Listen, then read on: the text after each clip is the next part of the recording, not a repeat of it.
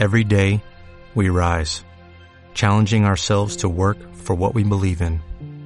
At U.S. Border Patrol, protecting our borders is more than a job, it's a calling. Agents answer the call, working together to keep our country and communities safe. If you are ready for a new mission, join U.S. Border Patrol and go beyond. Learn more at cbp.gov/careers. It's equally.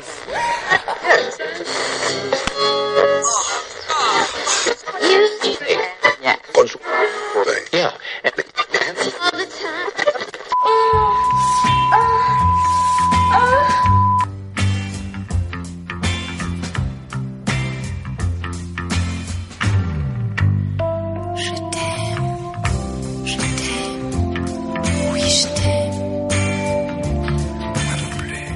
Un programa para navegantes sin tabúes.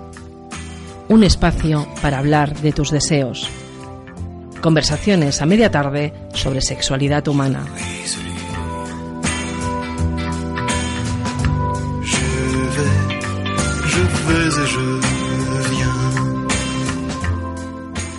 El Jardín de las Delicias, de la mano del equipo de Barcelona más burrona, aquí en Radio Trinillova.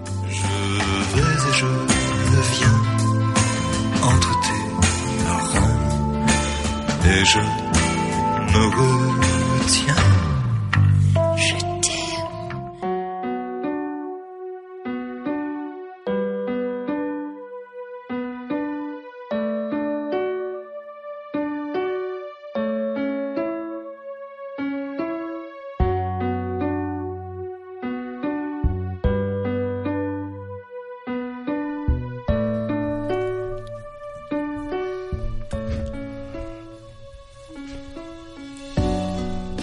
Amar con los ojos abiertos. Sí, qué difícil es el amor. Qué difícil su presencia y su estancia, nos dice Blas de Otero. Amor despierto, amor de dormir al lado. Amor durmiente, amor desenterrado. Soñar, decir, susurrarte, cocinar a medias, amor certero o equivocado. Cuenta de ahorro. ¿Dónde están mis bragas?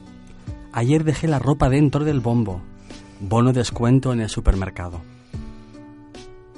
Pero imaginemos por un momento que nuestro amor es tan fuerte, tan grande o tan distinto que renunciamos a la exclusividad. Perdemos el miedo a compartir al otro, o mejor dicho, aceptamos la libertad para que el otro se relacione también amorosamente con los demás. Cambiamos el sin ti no soy nada al sin ti soy un todo, pero mola estar contigo, me lo paso bien. Te quiero, pero no solo para mí. ¿Cómo superar el romanticismo de Walt Disney? ¿Cómo saltar la monogamia? ¿Cómo trascenderla? Compartirte con una persona no significa fusionarte ni atarte a ella. Significa caminar juntos, cada quien en su camino, respetando la vida propia y los acuerdos mutuos. Amor libre, amor real, amor sin ataduras. Amor, afección viva de base sexual que se siente por alguien. Amor, amar, como el sol que nos da vida y nos empuja. ¿Cómo atreverse a amar con los ojos abiertos? Hoy, en nuestro programa, hablaremos de poliamor y otros modelos de convivencia no monógamos. No se vayan. Empezamos.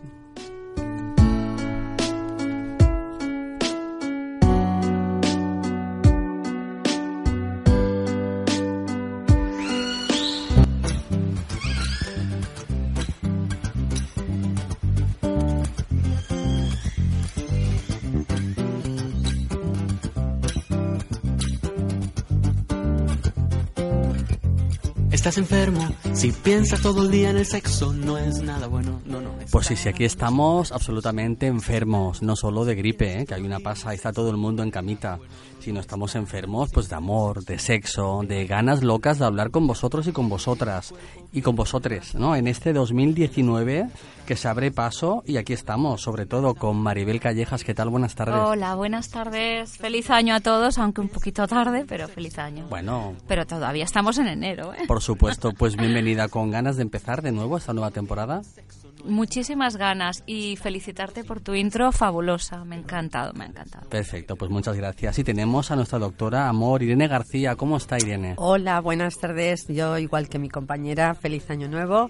Eh, después del lamentoso último programa que tuvimos a raíz de la gripe, no pude estar, pero bueno, aquí estamos de nuevo con ganas este año de empezar eh, nuevas aventuras juntos. Perfecto, pues nada, pues bienvenida. Y aquí estamos. Y además tenemos una cosita para ti, Irene. ¿Ah, sí? En directo, ¿Qué sí. es eso? ¿Qué, qué Pues me- mira, es que me he dejado un regalito de Reyes dentro de la mochila. Kikos, ponme música que se lo voy a buscar. qué, qué, qué, qué me- qué nervios? ¿Qué es esto? Ay, no ay, es, ¿qué no es nada, nada sexual, ¿eh? ¿Qué será? ¿Qué será?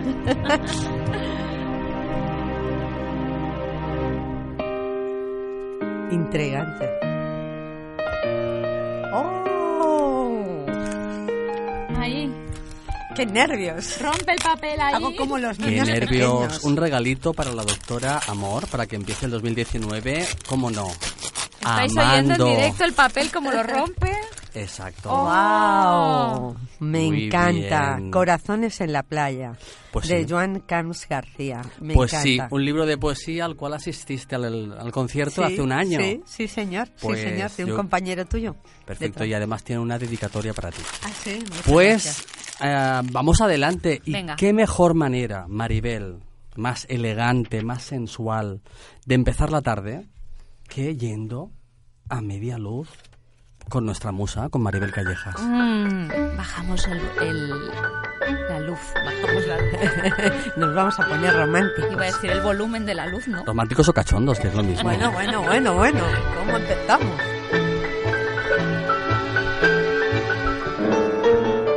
A media luz con Maribel. 48, segundo piso ascenso.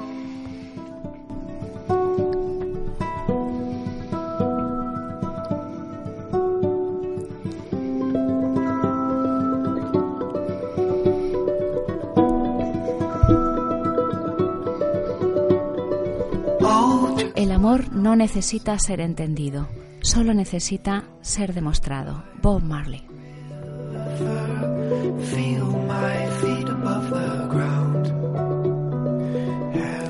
El amor puede y suele ser tan aterrador como la muerte, pero encubre la verdad bajo oleadas de deseo y entusiasmo. Sigmund Bauman. Cease. Quizás solo se trate de encontrar a quien te sigue mirando cuando tú cierras los ojos. Elvira Sastre.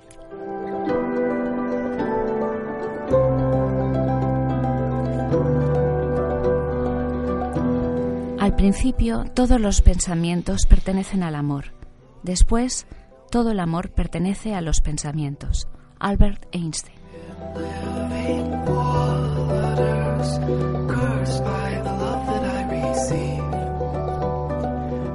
Nunca se debe gatear si se tiene el impulso de volar. Helen Keller.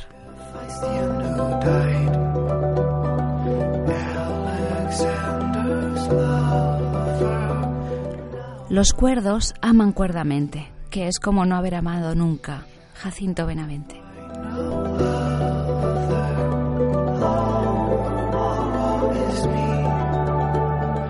Pies. ¿Para qué los quiero si tengo alas para volar? Frida Kahlo.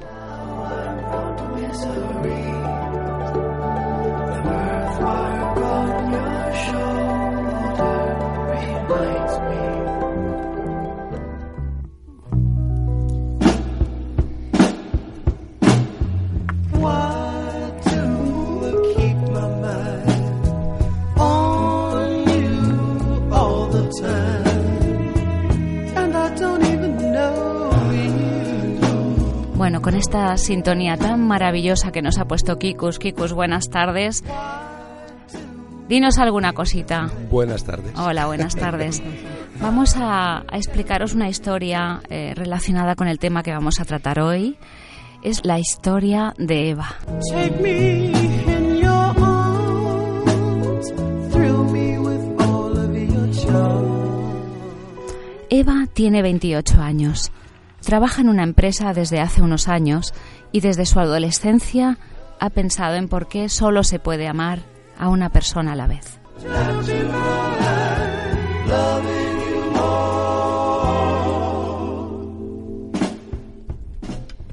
Desde hace tres años intentó informarse sobre lo que podría ser más cercano a su pensamiento, descubriendo que no era la única persona que tenía ese criterio y que el término para llamarlo era poliamor.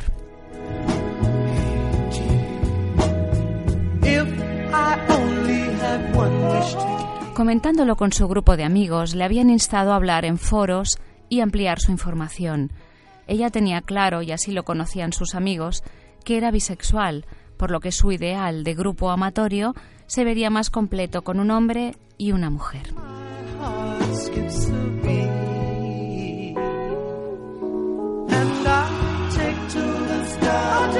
Informándose, pudo ver que los grupos poliamorosos eran muy diversos e ilimitados. El nivel lo marcan los integrantes. Las normas de respeto y conducta existen como premisas para no hacer daño a nadie y evitar en la medida de lo posible las situaciones incómodas.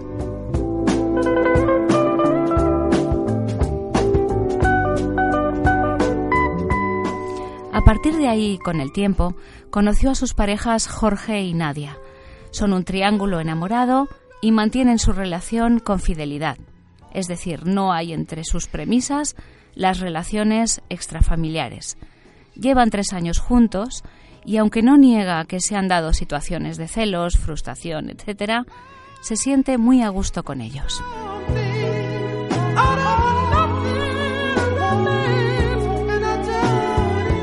Sus familias desconocen su historia y lo disfrazan con una situación de simplemente compartir piso entre ellos.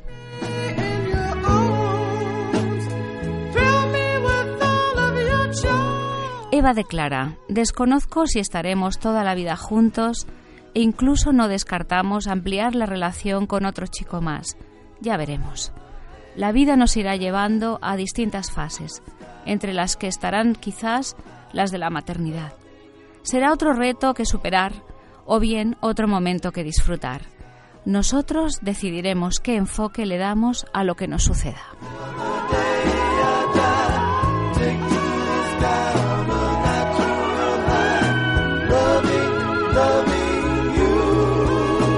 Epílogo. Sabemos que cada persona es un mundo y que su entorno también. Debemos adaptarnos a las circunstancias que acontezcan y escoger cómo complementarlas con lo que más nos agrade. Casi nada. Sin duda Eva ha intentado y ha tocado con sus manos esa nube llamada felicidad.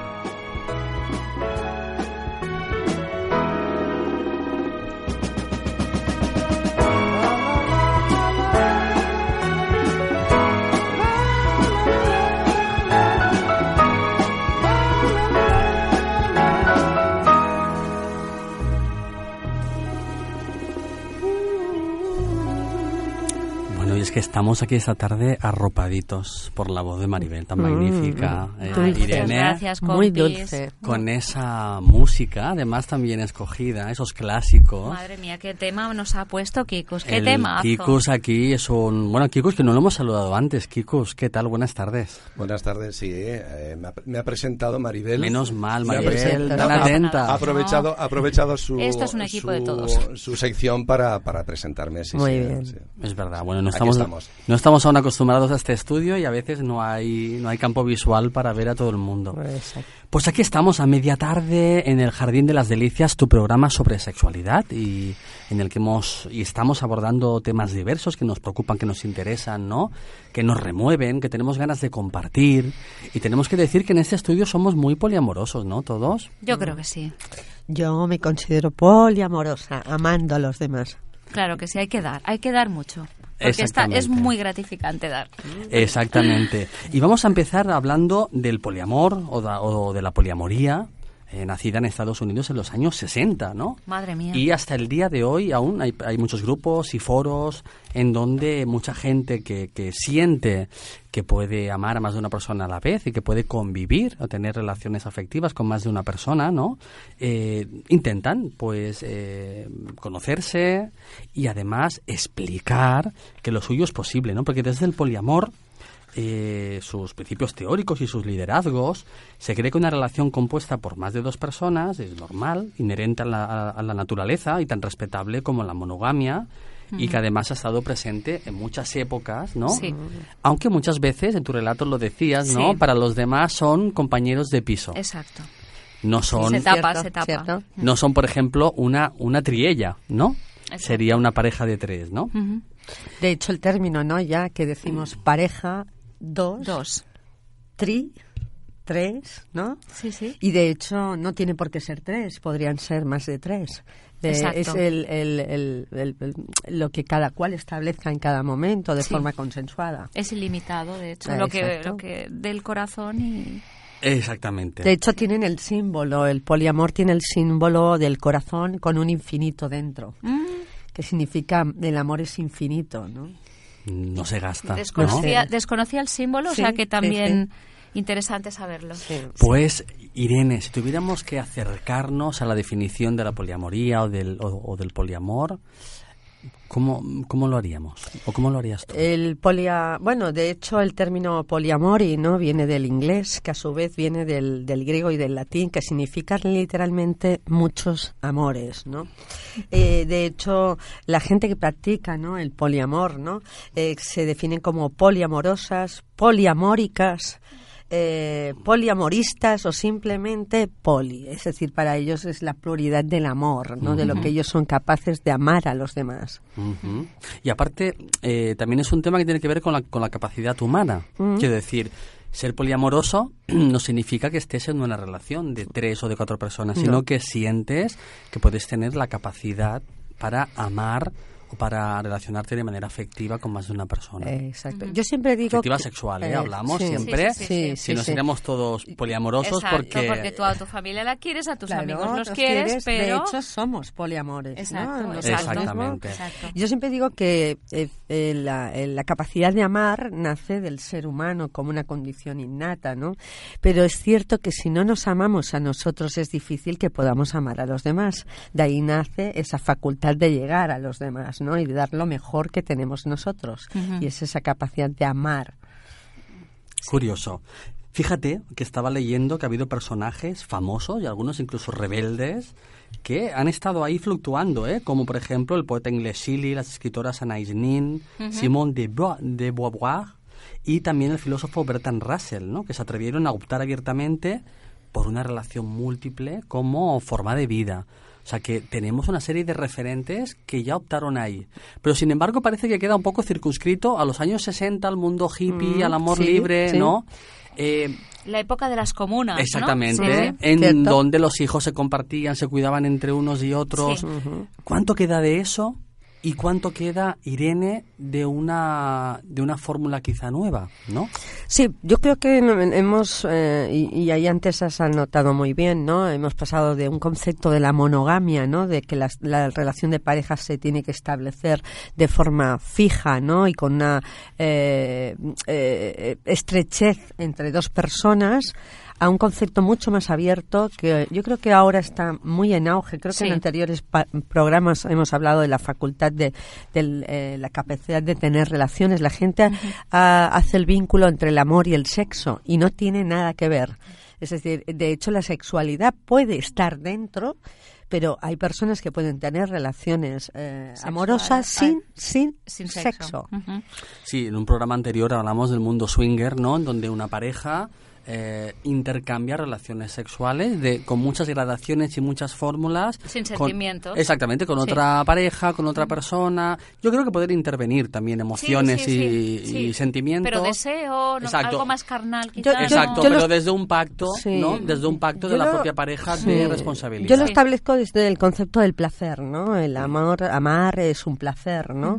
Y cómo lo estableces con otras personas eh, es ese código que cada cual establece, ¿no?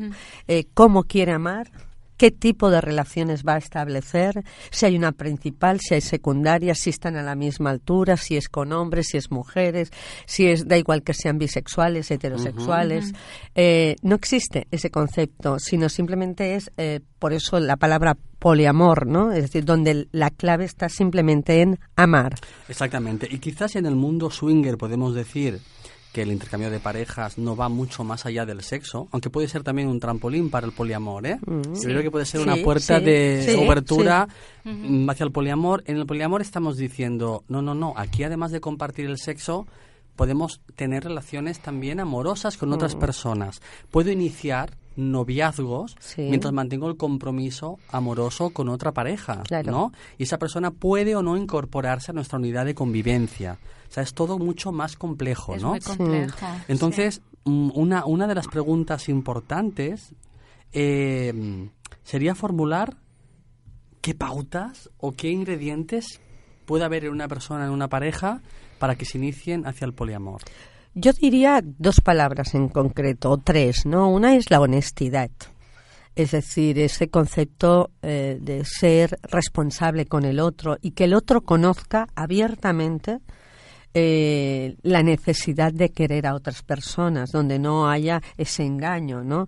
Donde no haya la traición. De hecho, en el poliamor, como en las relaciones, tanto monógamas o de otro caire como swinger, eh, que hemos hablado en anteriores programas, está el conocimiento, ¿no? Esa responsabilidad hacia el otro, donde no haya eh, la deslealtad, ¿no? Es decir, no haya el engaño de fruto de las múltiples rupturas y desengaños que sufrimos en el amor, está en que el otro no conoce. Aquí es eh, principalmente la base está en que el otro conozca qué reglas, cómo vamos a establecer, qué tipo de relaciones mantenemos con el otro, si van a ser sexuales, si no lo van a ser, cuándo nos vamos a ver, cómo establecemos ese sistema de, de- de- de relación.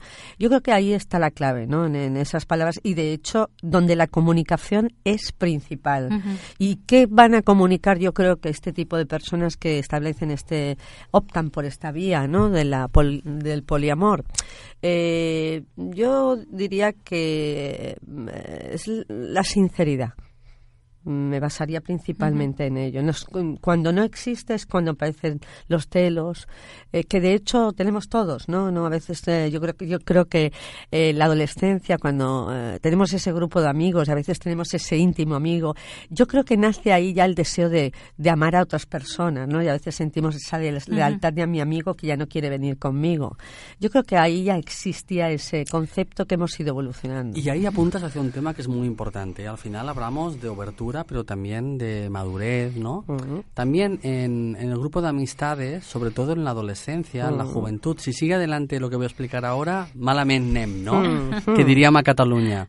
Pero un amigo o una amiga te da lo que puede, compartes determinadas cosas, pero no va a cubrir tus expectativas como tú las quieres, ¿no? Y eso es un aprendizaje hacia la frustración que es, que es muy importante. Mm. Sí. Porque si no, no entenderías de por qué me voy de viaje con Maribel Mm. y no me voy con Irene. Correcto. No, pues porque con Maribel tengo un tipo de relación Exacto. y se da una serie de cosas. cubre una serie de necesidades que de hecho Exactamente. eh, yo creo que disfrutamos no estábamos hablando del concepto del placer disfrutamos de maneras distintas Exacto. y ahí está la base que elegi- elegimos a esa persona para compartir determinados momentos o incluso podemos ampliarlo.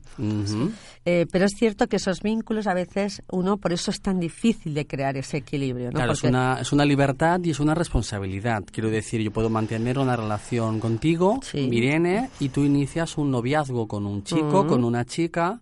¿Cómo gestionamos ese tiempo Claro. que vas a dedicar ahí Claro. y que a lo mejor no vas a dedicar conmigo? ¿no? Claro. Por eso la importancia de establecer un, pues unos, una- unos Bueno, acuerdos, unos consensos. ¿no? que son libres, que es- establece las propias personas.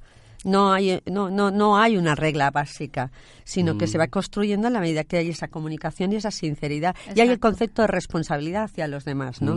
Es decir, y se intenta crear ese equilibrio para que todas las partes estén satisfechas. Y ahí radica la complejidad. Si ya es difícil con dos, imaginaros con más. Exactamente. Y hay un tema también importante, creo, con el, en el tema del poliamor, que sería, vamos a imaginarnos una chica Mm. que tiene una unidad convivencial, nos imaginamos con cuatro chicos. Sí. Los cuatro chicos únicamente se relacionan sexualmente con ella. Sí. O al revés, ¿eh? un chico que tiene dos chicas o tres chicas, solo las chicas se relacionan sexualmente con él. Sí. Esto no sería poliamor. No. Sería poligamia o Sí, sería poliandria, Bueno, ¿no? y, y de hecho ahí, ¿cómo diferenciamos, no? ¿Qué Claro. es lo que hace que se diferencie el poliamor de la poligamia? Claro, aquí iba yo. Una de las cosas que nos apunta el psicólogo Puig Rodas sería que en el poliamor todos los miembros tienen libertad para disfrutar amorosamente y afectivamente de otras personas. Entonces no hay una relación de poder. Eso es lo que define justamente lo que sería pues una relación poliamorosa, ¿no? Es curioso, ¿no? Hmm. De los símiles. Si me permitís, vamos a empezar por el principio. Quiero decir, el principio sería, yo creo que la pregunta la tenemos que hacer. No sé si vosotras estaréis dispuestas a tener o no una relación poliamorosa. Es una pregunta difícil. Entonces hemos ido a preguntar afuera a ver qué nos dicen. Así que si te parece, Irene, Maribel, Muy vamos a ir escuchando algún audio. Hemos preguntado a gente de muy diversa edad para que nos explique su punto de vista. Perfecto. ¿Tu nombre? Alba, ¿Tu edad? 28. Vale, ¿crees que es posible amar a más de una persona a la vez? Sí. ¿Por qué?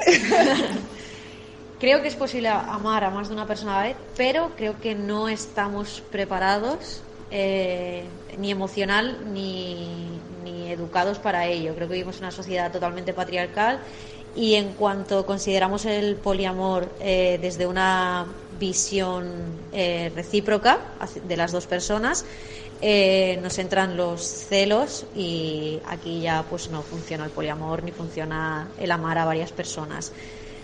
Con lo cual creo que sí que podemos hacerlo, pero creo que no estamos preparados para poder ejercerlo. Bueno, muy bien, Alba, una chica joven, ¿no? Sí. Eh, nos dice que sí, pero que no estamos preparados. De hecho, apuntado ¿no? a lo que hemos, eh, al problema principal que tiene sí. este sistema de relaciones, que son los celos. Sí. Ese sentir que igual el otro va a preferirle a mí o que me puede abandonar, se puede enamorar del Las otro y me deja. comparaciones, el de- coges para dejar porque ah, todo a la vez no se puede, en fin. Va, mm, si, si me permitís, va- vamos a profundizar un poco en el tema de celos, ¿no? Que es un tema que daría para un programa, Uf, eh, es para uf. un monográfico. Pero mucha gente en, en- en el Vox Populi opina que un poquito de celos siempre son buenos. Entonces queríamos preguntar más desde la psicología, ¿no? ¿Los celos pueden ser buenos o siempre hacen referencia a un componente de inseguridad, de falta de autoestima? Ah, Exactamente, lo acabas de clavar. Eh, parte del propio individuo. Es decir, mi inseguridad, mi falta de reconocimiento, de sentir que necesito ser querido y el necesitar que el otro me necesite a mí. Yo creo que por eso eh, eh, he hecho referencia antes, ¿no? Que primero uno se debe amar a sí mismo. Cuando tú te sientes bien contigo mismo, te sientes completo, entonces sí que estás preparado, por eso ya bien decía eh, que la sociedad no está preparada, ¿no? Eh. Partimos de esas carencias que arrastramos desde nuestra infancia por un modelo patriarcal donde nos establecen que debemos, solo podemos elegir a uno en amar, que podemos tener amantes a lo largo de nuestra vida, pero al final tienes que tener uno, dejarlo y empezar otro. Y aquí es donde radica eh, quizá la- esa dificultad y que aparezcan los celos por la propia inseguridad del individuo. Si nosotros nos sentimos bien con nosotros mismos, nos sentimos completos, no necesitamos que el otro nos complemente, es cuando estamos preparados para el poliamor o para amar a los demás. Los Qué celos, bonito. discúlpame, Tony. Irene, los celos también, el componente posesivo también es súper Claro, importante, pero- ¿no? pero porque eh, partíamos de que el otro es, es mío, ¿no? Es Ujú, para mí. eh, exacto. por el matrimonio establece esa relación, ¿no? Ujú. Hacia el otro, la exclusividad, la lealtad de Ujú. estar conmigo y no eliges estar con los demás. Por eso eh, yo creo que la gente que es polo- poliamoroso no, no se circunscribe al matrimonio, sino a una relación mucho más abierta. Perfecto, pues seguimos con los audios a ver qué nos dicen las personas y nos hemos encontrado. Bueno, jo em dic Joan, tinc 29 anys, sóc de Barcelona i jo penso que sí que és possible estimar més d'una persona a la vegada, en aquest cas doncs, dues, per exemple, però el que ja veig més complicat és el de, lo de gestionar doncs, espais de convivència amb, aquest, no? Vull dir, amb aquestes altres persones o constituir aquí a partir d'aquí doncs, una, una família en format diferent. Això ho veig més difícil de poder-ho mm, gestionar, diguem. Bueno, pues saludamos a Joan Camps, que además es el autor del libro que te he regalado hoy. Muy bien. Y nos dice, traducimos al castellano, básicamente él dice que sí, que es posible a más de una persona, pero dice, claro, cómo gestionar, qué dificultad a la hora de gestionar los espacios de convivencia. Hay un tema de gestión. ¿no? Bueno, que la que agenda, ¿no? La agenda, ¿no? La agenda. Si ya nos resulta a nosotros eh, difícil en el día a día llevar el día, corremos de aquí para allá, no tenemos tiempo para quedar con los amigos, la dificultad de quedar con más de una persona y establecer ese vínculo y el compromiso para hacer actividades, ¿no?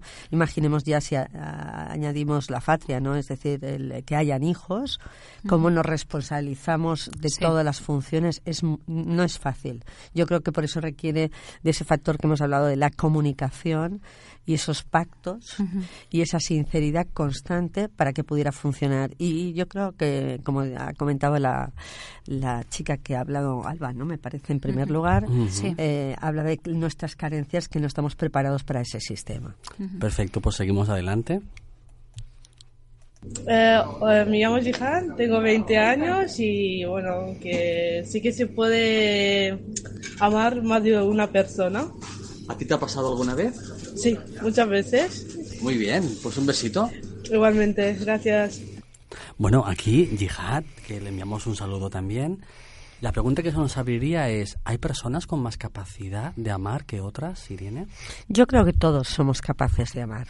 El problema es eh, elegirlo, ¿no? Es decir, hay gente que elige la monogamia y es una forma de amar.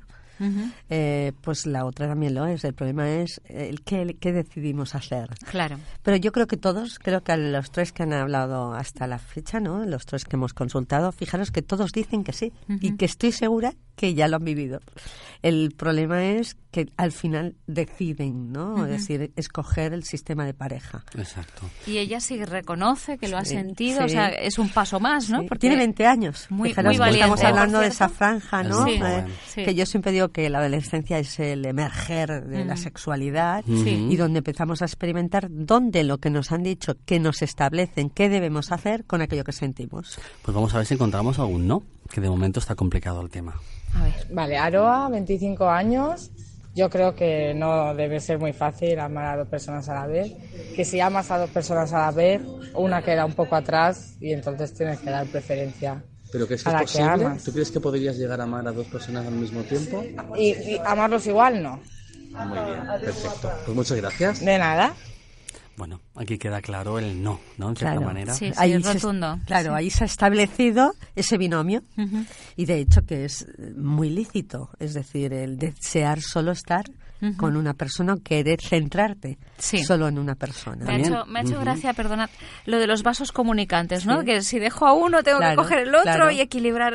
Habla como de cantidad, ¿no? Como Claro, si la capacidad sí. de amar fuera, fuera limitada y si la proyectas sobre uno, si son dos, hay que dividir. Exacto, exacto. Y de hecho yo creo que los sistemas de pareja, que no hay un sistema concreto, pueden compartirlo, pueden quedar los martes y los jueves con uno, Es que se los puede- lunes se y los miércoles con otro, pueden juntarse el es, sábado, es pueden que- juntarse para comer sin necesidad de sexualidad. Es decir, fijaros la- la- las fórmulas que se pueden O establecer. ampliar el grupo directamente y... Exacto. Sí. Hay muchas posibilidades. ¿no? Claro. Sí, sí. Muy bien, seguimos adelante. Lola, 89 años. ¿Es posible amar a más de una persona a la vez? Sí, ¿Por qué? Porque se puede, el corazón admite todo. Es muy posible. Gracias. Es muy posible. Gracias. Bueno, aquí tenemos una persona mayor, una persona muy Claro. mayor, a Muy la que le hemos preguntado y sorprendentemente tenía muy claro que sí, que es posible. Yo me ha hecho, eh, perdona, cuando la he escuchado me ha venido a, a la mente una imagen y es sus hijos. Es decir, eh, la madre, ¿no? En el momento que tiene más de un hijo, tres, cuatro, cinco, ella ahí establece cómo, claro que puede amar. Ujú. Ama a cada uno de ellos. Exacto. Sí. ¿no? Entonces, mm, es lo primero que me ha venido a la cabeza en cuanto ella ha dicho el corazón es grande, ¿no? El, el corazón lo puede todo, ¿no? Como diciendo, cabe todo. que- Claro. Amor mm, filial, Claro. amor Aunque, fraternal. fijaros, yo siempre pongo el ejemplo, en mi caso, ¿no? Tengo tres hermanos más y mi madre siempre dice que, sus hijos son como los dedos de su mano. Todos los necesita, pero cada uno es distinto y los quiere a todos por ¿Ves? igual, con sus peculiaridades. Pero no todos le cubren, ni, ni se ajustan a, a ese precepto que ya tiene, ¿no? De cómo quiere que sean. Claro, pero es curioso, ¿eh? porque en una relación poliamorosa te puedes encontrar que uno de los componentes te dé a lo mejor eh, un componente sexual más alto, Mm. una felicidad en el tema del Sí. sexo, el otro te dé otras cosas. Política, imagínate que te gusta la música. Exactamente. Eh. Tú has comentado antes, eh, cuando decías que igual te vas de vacaciones conmigo Mm. y luego vives con ella, ¿no? Y, y ese tiempo lo deseas pasar conmigo viajando porque experimentamos ese placer mutuo, ¿no? Exacto. Y posiblemente acepta Maribel, tu pareja, que nos vayamos juntos. Exacto. Y con ese complemento decir, ¿por qué no? Sí, sí, sí, lo que quiero es que sea feliz y se lo pase bien, ¿no? Pasa que estamos en una sociedad en la que está permitido compartir siempre y cuando no te enamores. Si te Mm. enamoras, ya tiene que haber necesariamente una ruptura Mm. con, con tu relación, ¿no? Mm. Y si hay sexo, y no es una pareja swinger, una pareja más liberal, también va a haber una ruptura. Entonces, una sociedad que persigue la exclusividad. Sí. ¿Por qué pensáis que la sociedad persigue que seamos exclusivos, no?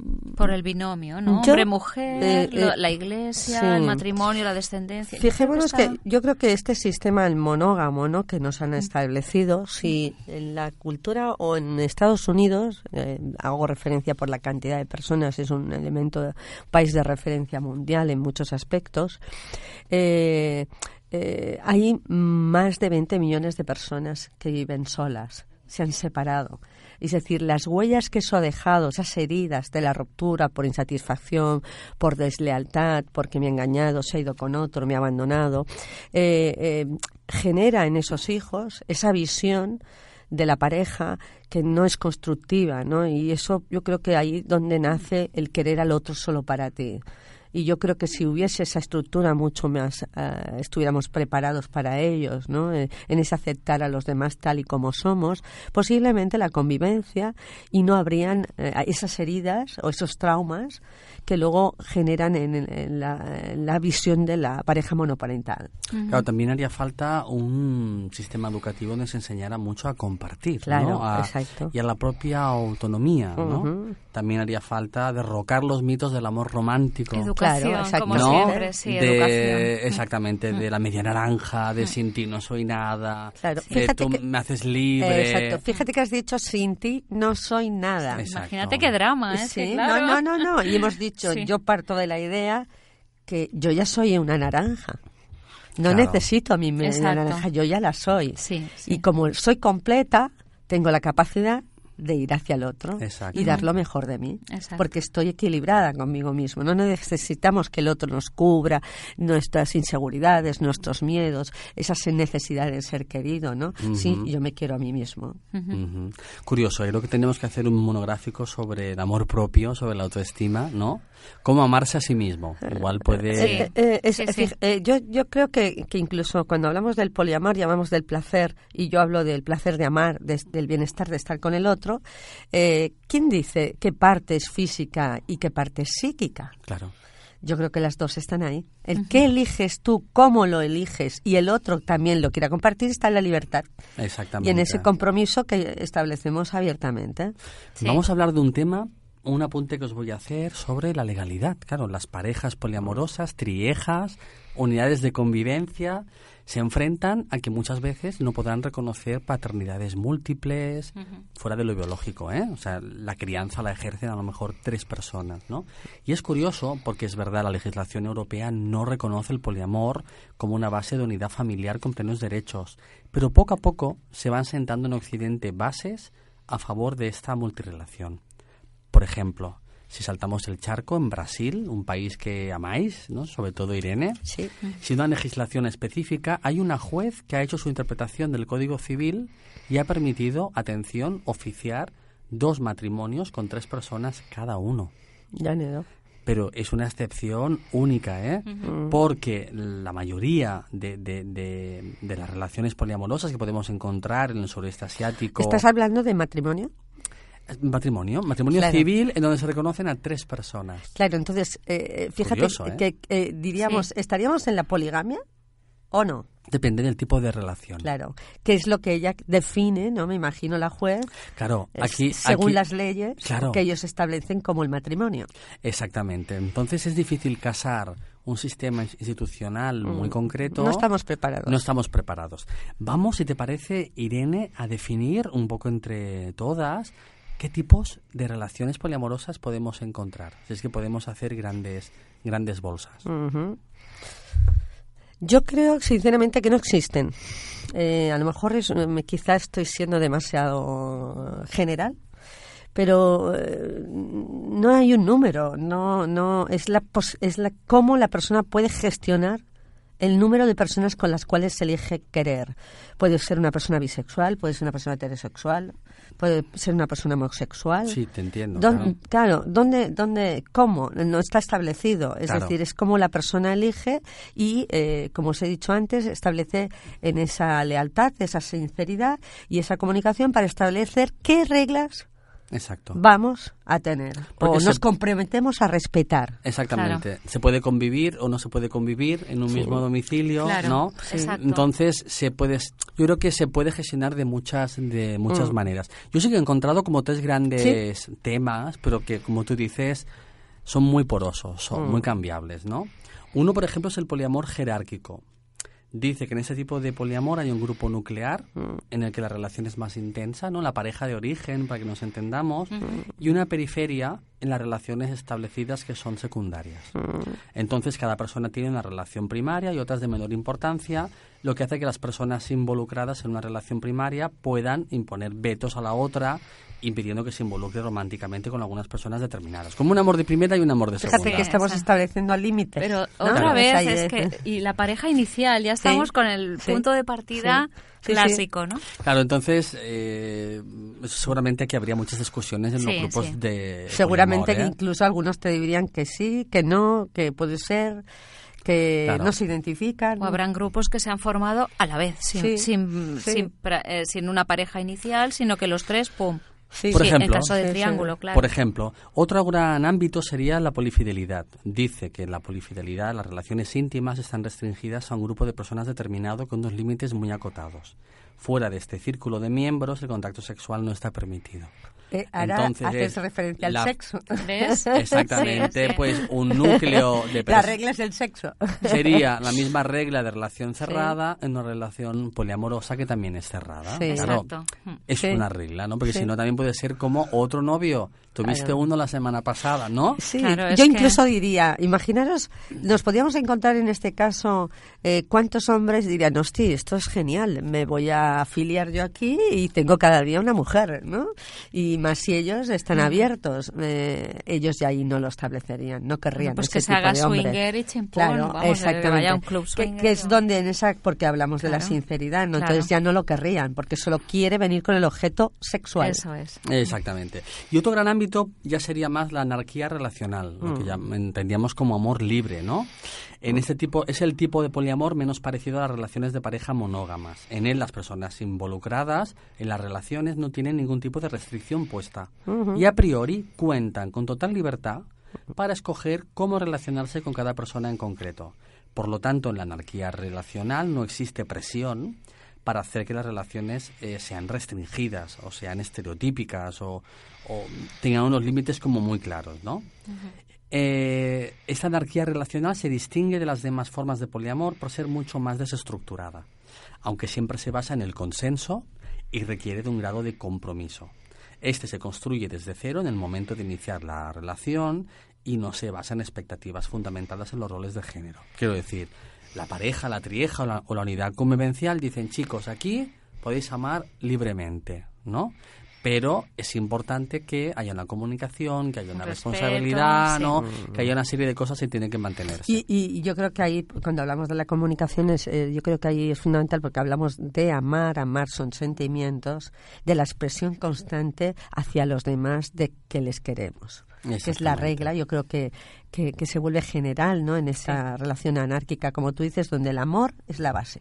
Exactamente. Esto sí me recuerda a lo de la comuna. No sé si a Exacto. vosotros os re- es totalmente bueno, lo de los años 60, de amor libre y Sí, pudiera ser, mm, sí. un poquito a la convivencia entre todos y Sí. somos un grupo y Cabe decir que hemos intentado traer a una unidad convivencial o a una persona Mm. poliamorosa al programa. No es fácil, ¿verdad? No solo poliamorosa, sino también que esté involucrada en la cultura del poliamor. Porque es Correcto. distinto. Yo puedo ser poliamoroso, Mm. pero no hablo, ni escribo artículos, ni, ni, ni, ni lo ni voy a, sí, a sí. un encuentro, ¿no?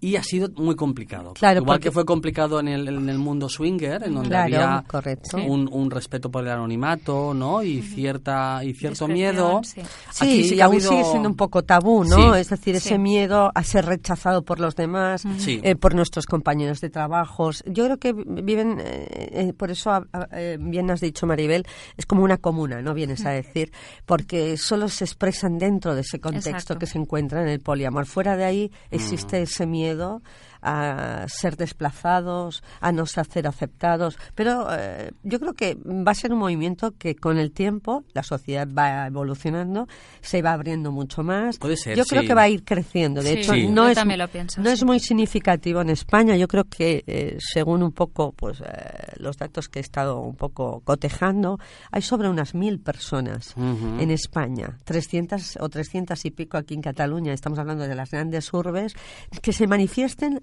abiertamente. Abiertamente. Bueno, pero Claro. después, por ejemplo, eh, por poner un caso, ¿eh? Eh, hay grupos, por ejemplo, en Facebook y en redes sociales donde hay más de mil y más de dos mil personas que están involucradas, que está ahí. Sí que es cierto que habría que ver si realmente tienen Están esa todos concepción, sí, lo sí. practican o no. Sí, sí. Pero vuelvo a decir que no hace falta practicarlo, que al final es una actitud, es una manera de enfrentar la vida. Y es que, chicas, hay una cosa importante, que es que nuestro corazón está muy loco.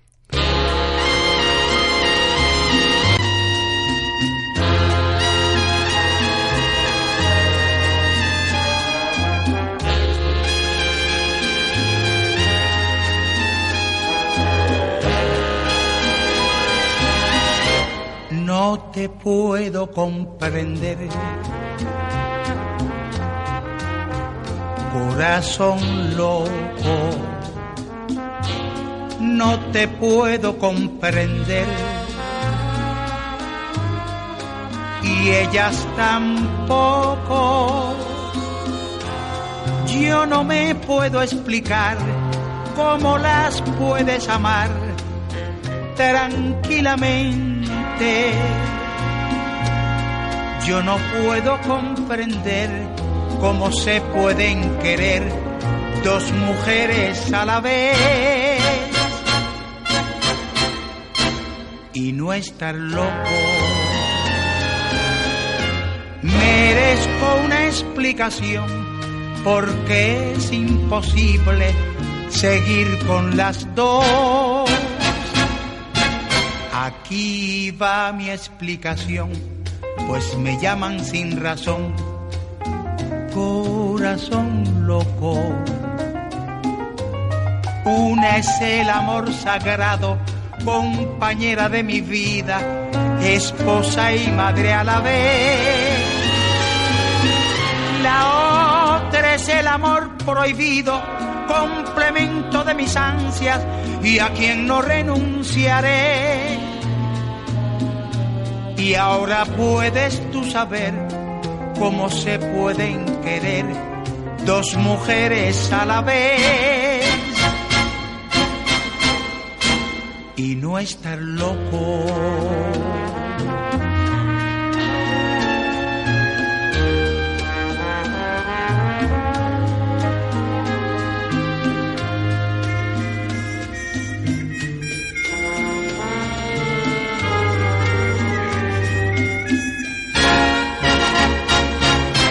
Aquí va mi explicación, pues me llaman sin razón.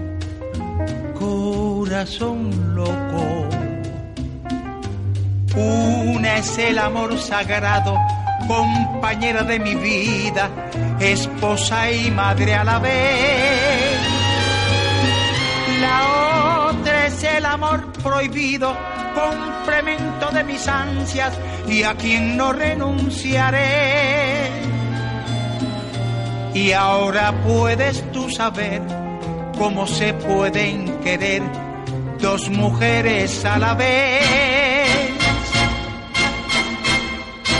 Y no estar loco. Y no estar loco. Y no estar loco.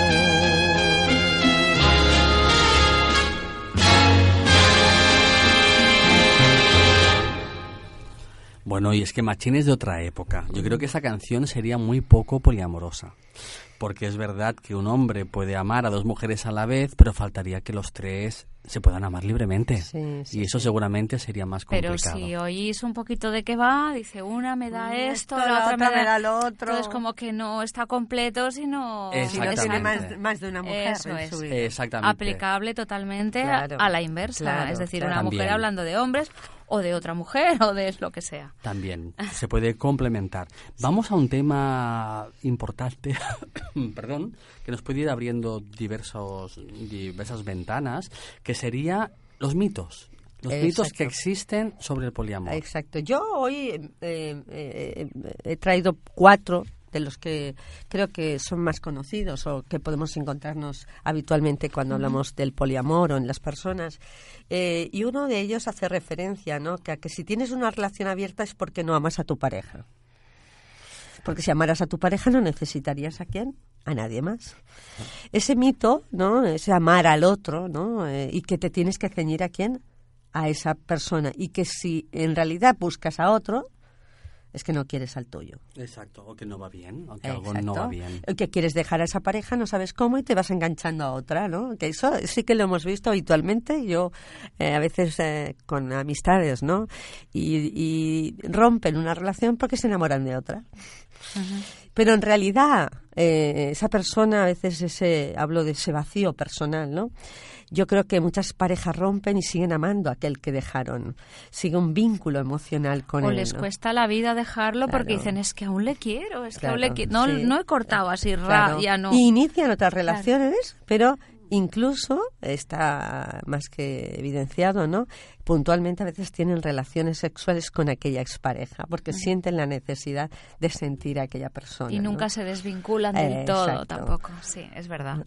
¿Me Sí, explico? sí, por eso yo creo que eh, este es significativo porque la gente tiende a, a pensar en eso, ¿no? Si, si ama a otro es porque en el fondo no quiere, no, no quiere lo suficiente, ¿no? ¿Dónde está la regla del amar? ¿De cuánto hay que querer? Mira, es curioso porque tengo aquí un relato de, de, de una pareja poliamorosa Sí. que dice, ¿cómo podéis hacerlo? Dice, yo quiero demasiado a mi pareja para hacer eso. Dice, he oído todas las versiones de esta pregunta y pese a que tengo un gran corazón, siempre me dan ganas de arrearles un puntapié a quien me lo dice. Dice, ese trato paternalista y ese mirar por encima del hombro a veces me superan. Dice, el poliamor no es una transigencia que hagamos ah, porque no estamos a gusto con quien estamos, sino que tiene que ver tiene que ver con otra cosa, ¿no? Nos dice, es como elegir tener una relación de exclusividad. Nosotros siempre estrechamos lazos a través de experiencias distintas. A ti te puede gustar el esquí de travesía, pero eso no significa que las personas que hagan snowboard se estén conformando con menos. Y eh, nos habla una pareja que lleva 14 años. Nos habla Zaylee Kane, que dirige la serie de YouTube de Commotion, ah, con su pareja. Lleva 14 años con su marido, Joe Sport, y tiene una hija. Joe, además, tiene otra novia que se llama Ixi. Y justamente dan la vuelta al mito que tú Claro, estabas diciendo. Claro. No, no, es así. Y, de- y también otro de los mitos ¿no? que, que- que, es, eh, podemos escuchar es que es una moda. Esto está de moda ahora, ¿no? Como hablábamos en los anteriores programas del swinger, ¿no? Como que hay un movimiento, ¿no? Eh, yo, yo creo que cuando hablan de esto de una moda, eh, muchos hacen referencia es que es un pervertido lo que quiere es experimentar, ¿no? Para luego volver realmente a dónde? A la exclusividad de la pareja. Y yo creo que no. Yo creo que es una revolución esto, Eh, Irene. No sé qué me dirás tú, pero al menos que el hecho de que estemos hablando de ello hoy en día y que la gente joven esté abierta a poderlo manifestar abiertamente ya es un paso de gigante. Claro, yo creo que es como qué me aporta, ¿no? Es decir, yo yo me basaría no lo yo no he llegado a esa práctica, no en su totalidad, pero sí que reconozco que a- amo a más de una persona, quiero más de una persona, posiblemente no establezco la regla sexual, ¿no? De, de establecer con eh, los otros lo que establezco con uno, por ese concepto que a veces hemos, nos han inculcado, no solo hay que ver mm, Walt Disney, ¿no? Y todo lo que viene eh, de allí, por eso hacía referencia a la cultura americana, ¿no? Y yo es que me aporta querer de esta manera. Si me aporta algo constructivo, lo, lo cojo, ¿no? Y, y- y no es malo experimentarlo. A lo mejor si lo experimenta- experimentáramos más a menudo, creceríamos más como Claro, personas. en ti es fácil porque tú eres la doctora Amor. Entonces, si la doctora. Amor no fuera poliamorosa, tendríamos un problema gordo. O sea, no, no podrías gestionar aquí los Claro, temas sí, sí, de sí. manera amplia. Me encanta, Y Amar. diversa. Seguimos con los mitos. Sí, eh, el tercero yo creo que haría referencia a que la persona que es polimorosa es así porque tiene miedo al compromiso. Es decir, eh, le cuesta el establecer solo con una persona, ¿no? Y yo aquí diría que no es cierto, porque estamos hablando de ese- esas reglas que son abiertas, que son consensuadas, que hay un concepto de responsabilidad y de lealtad y honestidad. Y que cuando lo hacemos y son abiertas, son constructivas, es decir, sí que hay compromiso. Ah, Es que te iba a decir, hay más de un compromiso. o sea, no es- quieres, pues tres tazas. Exactamente. Oye, qué bonito, ¿no? Porque además Sí. eh, el ser capaz de, yo, yo, yo vengo a decir, a, a ser sincero con el otro, ¿no? A que ten- seamos capaces de decirnos lo que pensamos Sí. y lo principalmente cómo nos sentimos estando con el otro cerca, ¿no? O es- hablando de ese tipo de actividad que vamos a elegir sea eh, ir al cine, sea ir a cenar, sea estar juntos en el sofá, sea pasear, ¿no? Y qué tipo de placer nos da cada uno. Exacto, sí. Curioso, ¿eh? Sí, Seguimos, sí, seguimos sí. adelante. Sí, y yo creo que el, el cuarto el cuarto mito, ¿no? Eh, que creo que, eh, que hemos englobado, porque yo creo que una de las mayores dificultades en las relaciones poliamorosas está en los celos, ¿no? Y eh, es, es eso de que si no estás celoso es que no estás enamorado. Uf. Sí, sí, eh, tienes que sentir, Tony, creo que lo ha dicho antes, ¿no? Hay que, todo el mundo podemos ser potencialmente celosos. Lo importante es cómo yo, yo conmigo mismo, gestiono los celos. Porque al final reconozco que tengo un problema. El problema es que, qué intensidad tienen los celos, ¿no? Hasta qué punto me llegan a dominar. Recordemos que hay patologías, ¿no? Eh, la celotipia, donde la persona puede ser que no sea ni siquiera capaz de ir a trabajar porque le supera el, el querer eh, controlar y conocer qué está haciendo el otro en todo momento y, y eso le absorbe totalmente y le impide hacer una vida pues como hacemos todos de forma cotidiana ¿no? Lo-. ¿Es capaz de anularlo Sí, totalmente todo. entonces? Sí, sí. Vale. El, el que la persona que tiene una celotipia, es decir, puede llegar a, a- es decir, esa obsesión a entrar en un proceso incluso psicótico. Ya ve cosas donde no no hay. Vaya. Ujú. Por eso decía lo del cuarto mito, ¿no? Si no estás celoso, es que no estás enamorado. Ese Podemos punto de partida creo que es tan erróneo, ¿verdad? Y se debe dar, eh, no sé, en tu consulta estoy segurísima que se va reiterando, reiterando, sí, ¿no? Sí, y, y de hecho por eso eh, cuando acuden, ¿no? Es, eh, lo que vienen es a que les ayudes, que les des estrategias, pautas para gestionar los celos y entenderlo como algo normal y que debo asumirlo y que tengo que dejar el espacio y ser eh, sincero con el otro a la hora de establecer qué me está pasando, ¿no?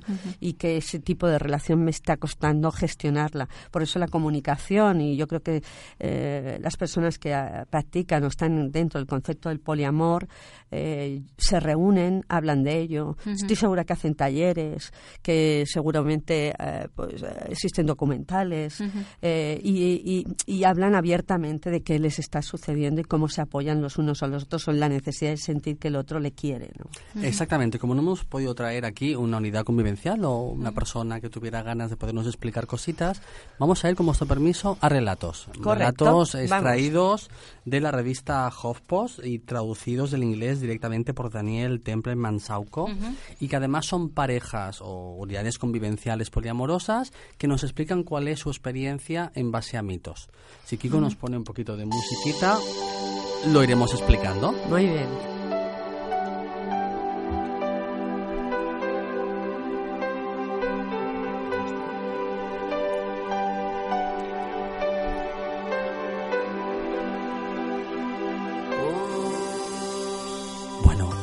¿Y eso no es como poner cuernos?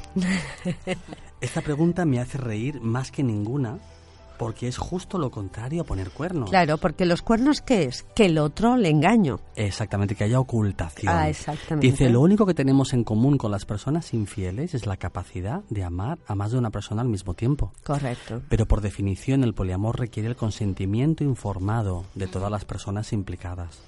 Las premisas fundamentales de nuestro estilo de vida son la sinceridad, la comunicación y claramente no ir a escondidas y mintiendo a las personas a las que amas. La traición, ¿no? Yo diría, yo utilizaría el término de la traición. Me has Ujú. engañado, ¿no? Sí. Es decir, no me has, no me has dicho qué es lo que necesitabas, qué es lo que pensabas, qué es lo que sentías. Y ahí es Ujú. donde realmente la persona se frustra y, y entra en todos sus miedos porque no hemos sido capaces de decir qué pensamos. Exacto, nos lo dice Kamala Debbie McClure, que lleva 16 años casada con su marido Michael en un matrimonio abierto y 7 años además con su novia Roxanne.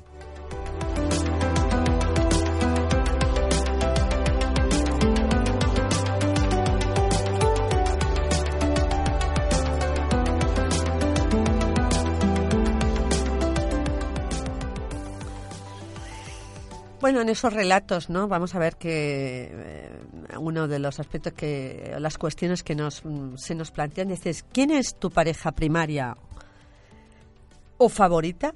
La mayoría de las relaciones del poliamor no consiste, no, perdón, no, no consiste, está mal escrito, no consisten en una jerarquía de relaciones primarias y secundarias. Muchas personas poliamorosas, como yo, mantienen relaciones profundas y sinceras con sus parejas que se basan en dar lo que quieran compartir entre ellas en vez de seguir un guion o un contrato. Para mí, lo interesante del poliamor no es la cantidad de parejas que tengo ni quién es mi pareja primaria, sino cómo concibo las relaciones en sí. A través del poliamor soy capaz de ir más allá de las ideas preconcebidas sobre cómo debería ser una relación y relacionarme de forma más auténtica con la gente de mi alrededor. Tika Wolf, creadora del cómic sobre el poliamor Kitchen Kudes, lleva varios años con tres parejas y tiene dos hijos.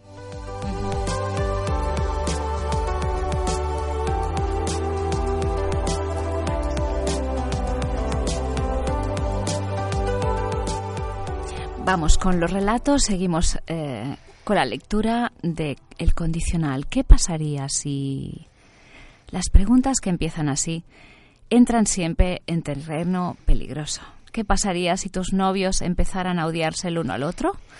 ¿Qué pasaría si alguno quisiera mudarse? ¿Qué pasaría si quisieras volver a ser monógama? ¿Qué pasaría si un unicornio te quemara la casa? Algunas personas piensan que el poliamor solo conduce al desastre y te obligan a imaginar terribles escenarios de fracaso.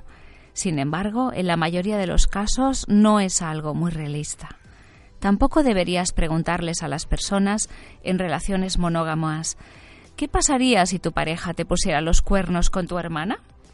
Puede pasar cualquier cosa, pero no es motivo para dejar de amar a tus parejas. Si llega el desastre, lo trataremos juntos. Natalie Fink, que lleva cuatro años con Yannick Boyce y dos años con Mike Flam.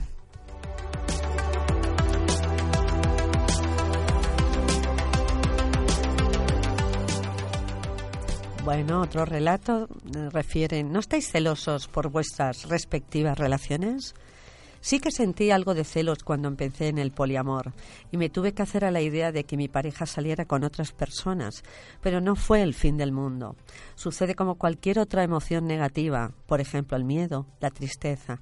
El objetivo no es dejar de sentir celos, sino saber manejarlos de forma correcta.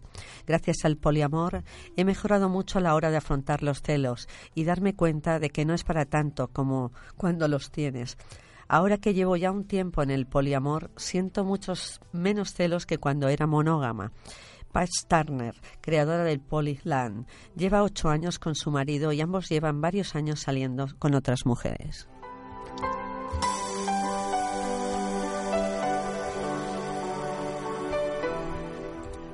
Escucha, ¿hacéis orgías? Maribel, ¿tú qué crees? ¿Tú practicas orgías o no? A ver, mm, vamos con... eh, lé- léemelo, Cambio de léemelo, tema. léemelo. La versión políticamente correcta de esta pregunta es preguntarnos por nuestra etiqueta favorita. ¿Somos una tríada en V, un grupo de tres en que dos de los miembros no tienen relación emocional sexual? ¿O una triada convencional? Las tres personas tienen relaciones. Esta jerga solamente disfraza la verdadera pregunta. ¿Con quién duerme cada uno. Es de mala educación poner a alguien en un compromiso sobre su vida sexual. Así que si no lo decimos nosotros de manera voluntaria ni mencionamos un término específico, es que no nos apetece hablar de ello. Joe, Blake, Ixi y yo no somos una panda de exhibicionistas hiperactivos, simplemente somos personas que preferimos diseñar a nuestra medida cómo pasamos nuestro tiempo. Hay un montón de preguntas normales que podéis hacernos para conocernos sin necesidad de meteros en nuestros dormitorios.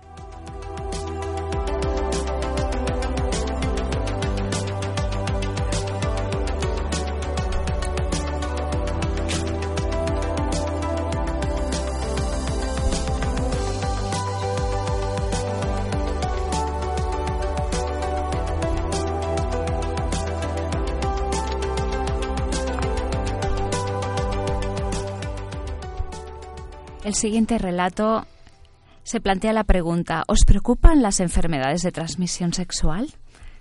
Sí, me preocupan las enfermedades de transmisión sexual, tanto como le deberían preocupar a cualquier otra persona sexualmente activa. Tanto yo como cada una de mis parejas nos hacemos pruebas de forma regular y tenemos canales comunicación abiertos cada vez que empezamos una nueva relación sexual. Los estudios han demostrado que las personas que tienen relaciones no monógamas, consensuadas, padecen menos ETS y es menos probable que las transmitan que las personas que son infieles, por ejemplo.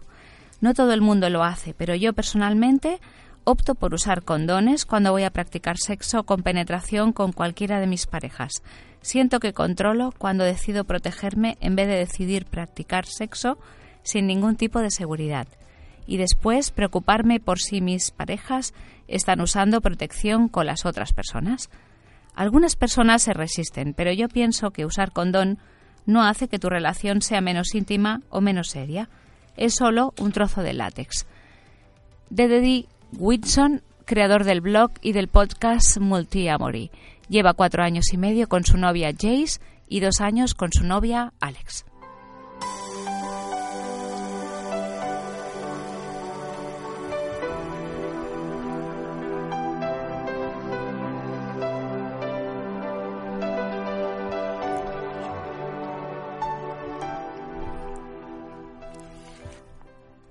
Y la última, ¿qué le decís a vuestros hijos?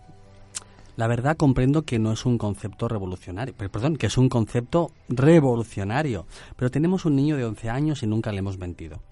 Ni sobre las cigüeñas, ni sobre el hombre del saco. No todos los padres en relaciones de poliamor tienen la fortuna de poder ser tan sinceros, pero nosotros estamos educando a nuestro hijo en los mismos valores de integración, de transparencia, de amor y libertad que ponemos en práctica con nuestras parejas. Kamala Devi McClure.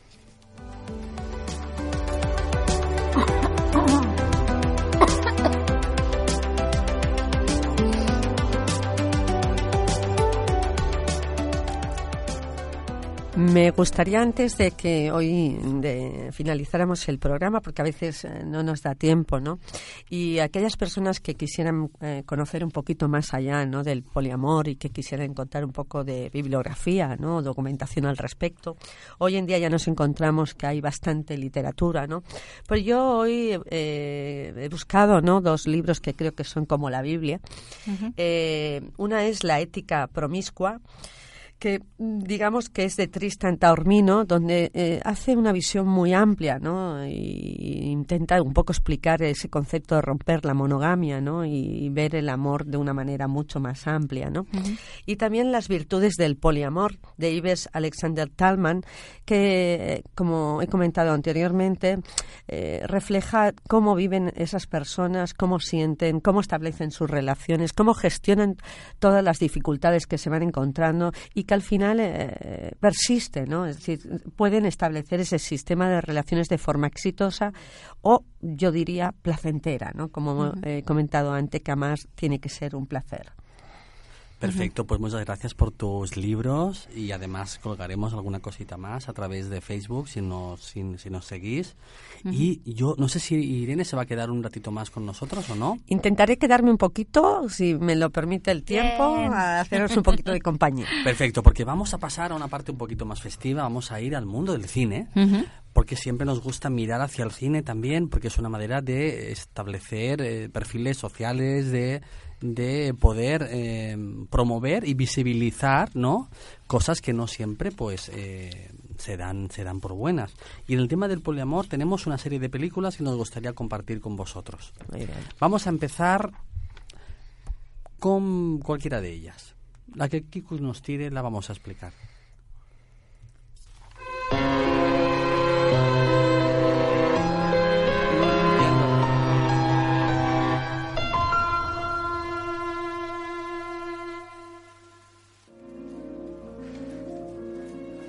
quiero preguntar una cosa. ¿Habéis hecho esto con otras tías que yo conozca? Decidme la verdad. ¿Y por qué no? Pues porque no, Jaime. Me parece una burrada. Vamos a comer. Yo invito.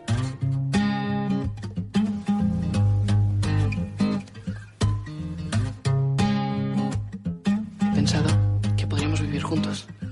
Que es el cumpleaños de mi madre. Así que uno de los dos me tiene que acompañar el sábado a cenar. Yo tenía yo ganas de conocerte. Hola, ¿qué tal?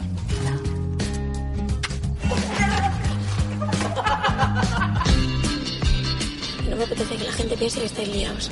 Quiero que sepan la verdad. Que somos novios los tres. Que nos acostamos los tres juntos. Que nos queremos los tres.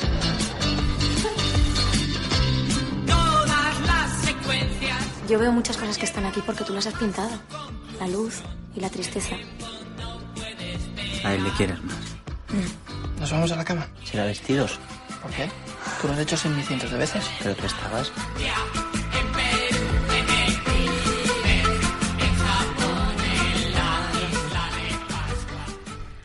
Bueno, acabamos de escuchar un, el tráiler de la película Castillos de Cartón.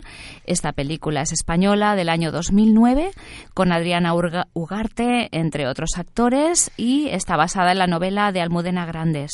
Nos cuenta el triángulo amoroso de tres estudiantes de Bellas Artes eh, llamados María José, Jaime y Marcos, que compartirán su pasión por la pintura y algo más. Después tenemos también la película After, de, también es española, del año 2014, con Willy Toledo y Tristan Ulloa. Pese a estar muy cerca de los 40 años y haber alcanzado todo aquello que la sociedad dice que les haría felices, Manuel, Ana y Julio, amigos de la adolescencia, buscan desesperadamente una solución para su soledad e insatisfacción. Eh, seguimos con otra que se llama Esplendor, es de Estados Unidos del año 1999. Verónica tiene dos amantes diametralmente opuestos. Abel es un crítico de rock ingenioso y encantador, mientras que Zed es un rudo y musculoso batería de una banda de punk. Estamos todo el tiempo, como podrán ver, eh, hablando de triángulos, que es una figura muy muy cinematográfica. Me ha encantado antes el, el tráiler que Kikus ha metido, sí. que eh, la chica, mm, supongo aquí, la, eh, me has dicho que era Adriana, Adriana Ugarte, sí. le pide a uno de ellos, dice, ¿quién me va a acompañar eh, a, comer a casa de mi madre? Es que esa situación... que, tenemos que decidirnos, ¿no? decir, ¿cuál de los dos? Los ¿Quién dos se no hace pasar ser. de, por mi Exacto. pareja, no? Sí, es Exacto. verdad, es verdad.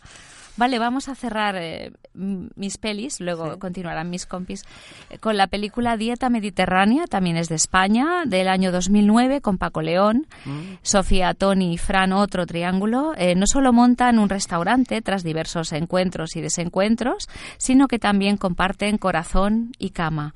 Escuchemos un extracto, Kikus, porfa. La nueva cocina se llama Sofía.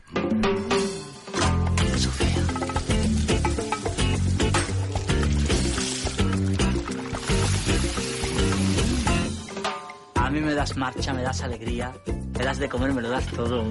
Cariño, yo necesito conocer más hombres. ¿Más para qué? ¡Que me suelte! Capullo, capullo, capullo, capullo. Cuando terminen, limpiáis la sangre y me avisáis. Yo soy lo mejor del mercado. Solomillo de buey. ¿Qué restaurante? Cuando cocino no me parece un trabajo, cuando cocino me pasan cosas que no me pasan cuando no cocino. Guapa eres, coño. He comprado el hotel. Eres muy cerdo, ¿eh, chaval? Cogemos el coche y nos perdemos. Muy bien. eh, otra de las películas que tenemos acotadas aquí es de Educators, con K. Eh, película austríaca del 2004 con Jan, Peter y Jules, tres jóvenes, otra vez un trío, molestos con la sociedad que sueñan con cambiar el mundo, ¿no? Y curiosos, por la noche entran en las casas de los burgueses y en vez de robar, que sería lo propio que nos iban a enfocar, perturban su ordenada vida y desestabilizan con su confort material. Y la otra película, Drey, eh, en, en alemán eh, significa tres, eh, fue filmada en el 2010 y es el drama centrado en la historia de una pareja de alrededor de los 40 que de forma separada cada uno de sus integrantes se enamora del mismo hombre. Bueno, interesante cuántas películas y yo me voy a ir directamente a Francia. Mira, Ah. con la primera que os voy a poner el tráiler es británica, pero justamente eh, está basada pues en el, en el París de 1968. Ah, qué bonito. Se titula Dreamers, Soñadores. Me encanta esa época.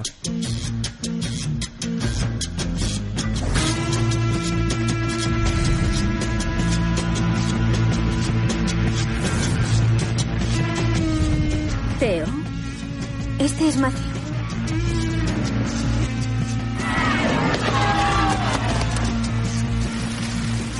¿Podrías traer tus cosas aquí? Apenas me conocéis. Así podremos conocerte.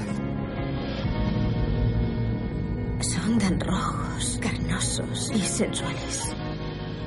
Sois como dos mitades de la misma persona. Esto es una prueba. ¿La vas a pasar o te rindes? ¿Por, por qué me miráis así? Hay algo que Teo y yo deseamos hacer desde hace tiempo, pero estábamos esperando a la persona adecuada.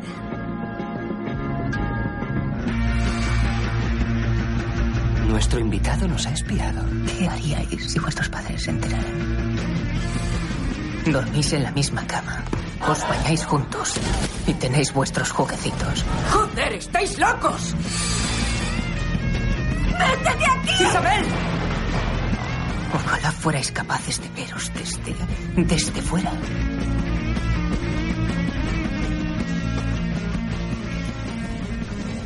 Pues sí, Soñadores 2003, Reino Unido, del gran Bernardo Bertolucci. O sea, fijaos qué gran película. Sí. Y además una película muy curiosa porque eh, hay una relación incestuosa de dos hermanos sí. en la que entra una tercera persona, un estudiante, un tímido estudiante norteamericano que maravillado con el estilo de vida parisino habla del amor cuando conoce a sus dos amigos, los hermanos Isabel y Teo, en un cine.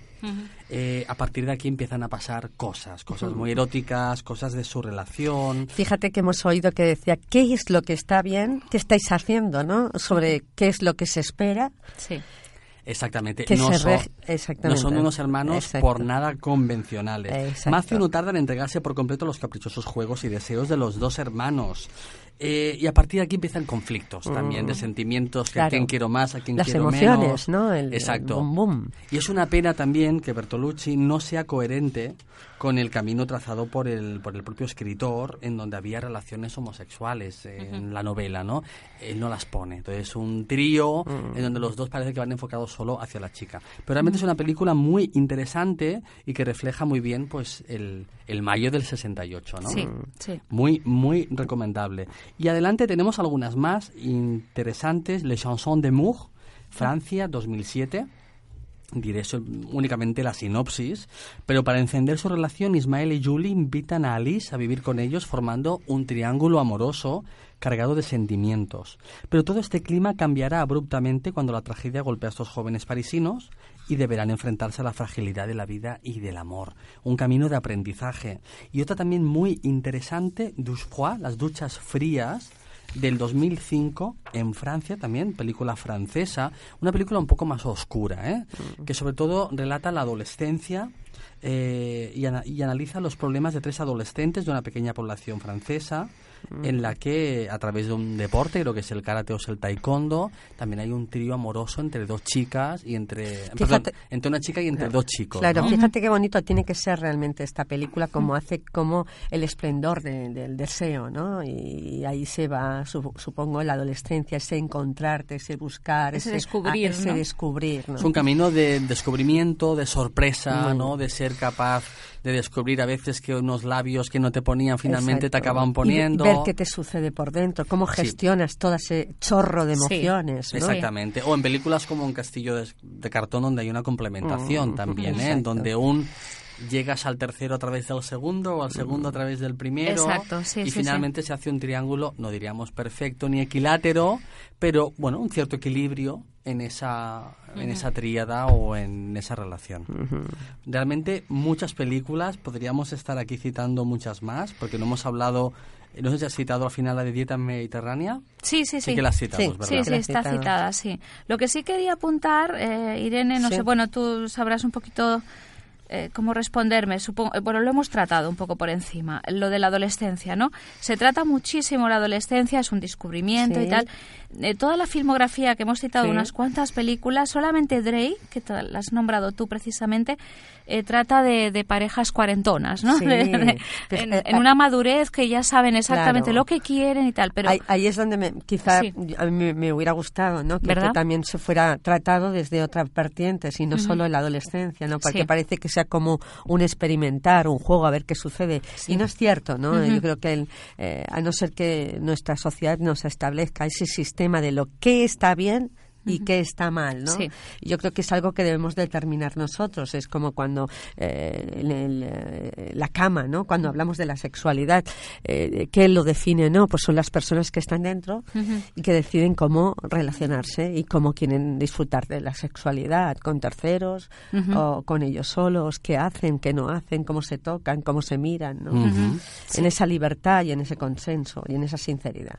Pues curioso, hasta aquí creo que hemos llegado al final de nuestro programa. Habría muchos Ay, temas ya, más. se me ha muy- pasado volando. Ha ido, ha ido rapidísimo.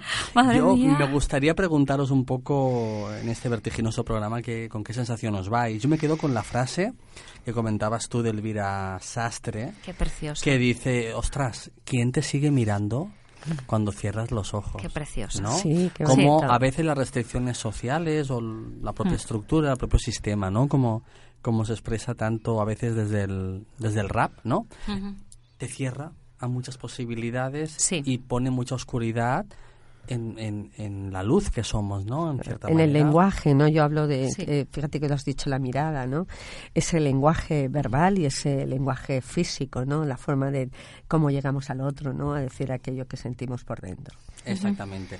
Tú, Maribel, ¿qué tal? ¿Con qué, qué- qué nos citarías como destilación un poco de este programa?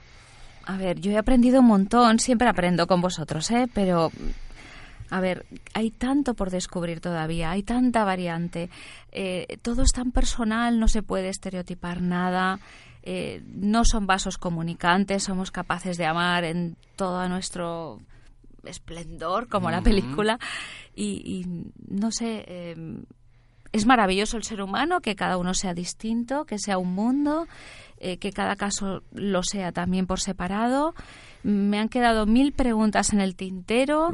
Eh, yo puedo estar en un triángulo, eh, querer 100 a, a uno y al otro lo quiero un 20. Es que es, que es apasionante, ¿eh? No me digas. Sí, sí que lo es. Yo Sí. creo que a mí me, quizá lo que más me queda, ¿no? Me hace esa pequeña reflexión, es que estoy segura que si en es- ese sistema de parejas abierto, consensuado, libre, sin etiquetas, ¿no? Que creo que lo has mencionado tú, existieran, que yo creo que ya hay parejas que tienen hijos, yo estoy segura que esos niños son súper felices y no tienen ningún tipo de complejos y se relacionan perfectamente bien con otros niños sin tener que entrar, que es lo que hacemos los adultos, en poner cada cosa en un cajón, sino que no hay cajones. Yo leí, perdonarme, eh, una entrevista a una familia Sí.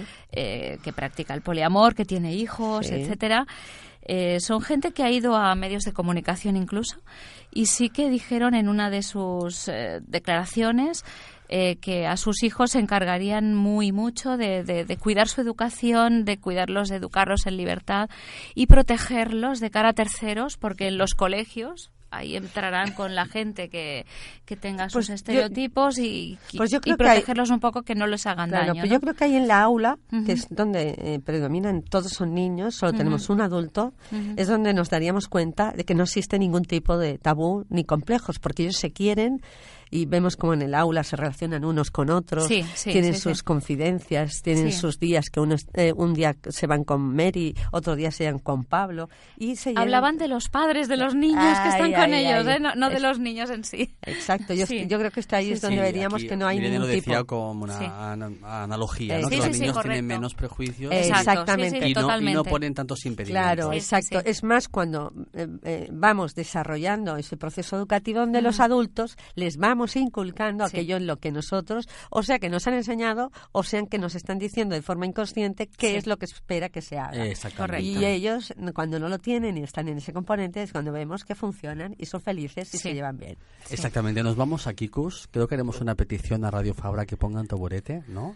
Eh, no, que lo tenemos aquí de taburete- pie. Que no De nos pie. crezca más, No, por no, no. favor. Que... A ver, a ver, vamos a aclarar que hay un taburete aquí bien bajo. Hay un taburete, nos lo está ¡Oh, enseñando sí! Cristian. Lo Lo que pasa es que estoy, me siento, me siento Más aquí cómodo, como, ¿verdad, no, no, Kikus? como un moderador. Ah, muy Ahí bien. está, sí, Te vemos sí. de pie. Digo, tiene vista de águila. y además no nos hemos dado cuenta que posiblemente eh, los que nos escuchan no lo ven, pero se mueve, baila. Sí, no, no, yo Sí, me voy sí, sí, moviendo. tiene y ahí cuando, un- Y cuando pongo música, bueno, es que me voy, voy cambiando del Eh. pie de apoyo. Y, bueno, ¿qué quería- Con Yo pensaba que bailabas. No, me- no me, li- no me La pregunta de siempre, ¿con qué te quedas de nuestro programa poliamoroso de hoy? Bueno, pues yo, como dicen nuestras, nuestras eh, compañeras, tanto Irene como Maribel, aprendiendo como siempre, eh, totalmente de acuerdo con Maribel en el hecho de que yo creo que, mm, no sé, el ser humano puede, puede amar mm, Infinitamente. infinitamente, y lo muestra, yo me quedo, me quedo con uno de los audios,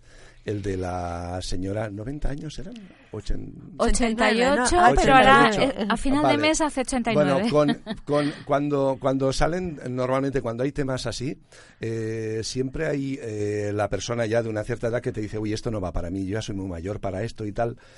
Y esto te demuestra que, que no, o sea, que, que salga una persona de esa edad y te diga que no, que no, me, me ha robado. Que se puede zona". amar, ¿verdad? No, Que no, sí. que sí, que sí, Sí. no, no, y además es que tan convencida, no es aquello de que, bueno. Ya ha sí, tenido pero recorrido. no, pero Sí. no, no, dice, no, no, el corazón está hecho. El corazón para todo amar. lo puede. Y seguramente ya- Y me, me quedo, me quedo con eso. Y seguramente eso. amar un besazo, multiplique- Un besazo a, a esta señora. A la Lola. A. Lola, a Lola. pues, Un besazo a Un Lola. besazo a Sí. Lola. Y seguramente el amor multiplique el amor, o sea, el amor haga La más felicidad, amor, ¿no? De el bienestar. manera.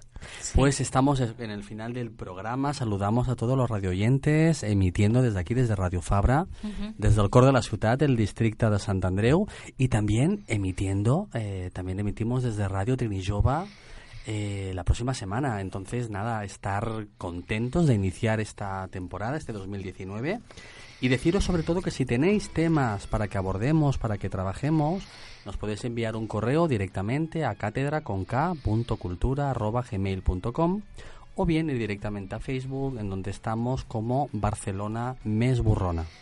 También deciros que nos podéis encontrar en iTunes, en ebooks y yo diría que también en la xarxa de radios comunitarias de Sí. Barcelona y podéis descargaros los programas y escucharlos y, y nada, os invitamos pues a pasarlo bien, que es lo que hacemos nosotros aquí a, a media luz con Maribel y a media luz con todos vosotros también. Pues un abrazo muy grande. Un saludo a todos. Y os- Igualmente. y hasta el siguiente Nos programa. vemos pronto. Muchas besos, gracias. besos. la pulsera de colors. Vull mirar-te als ulls i dir-te que el que sento és això. T'estimo molt, jo a tu t'estimo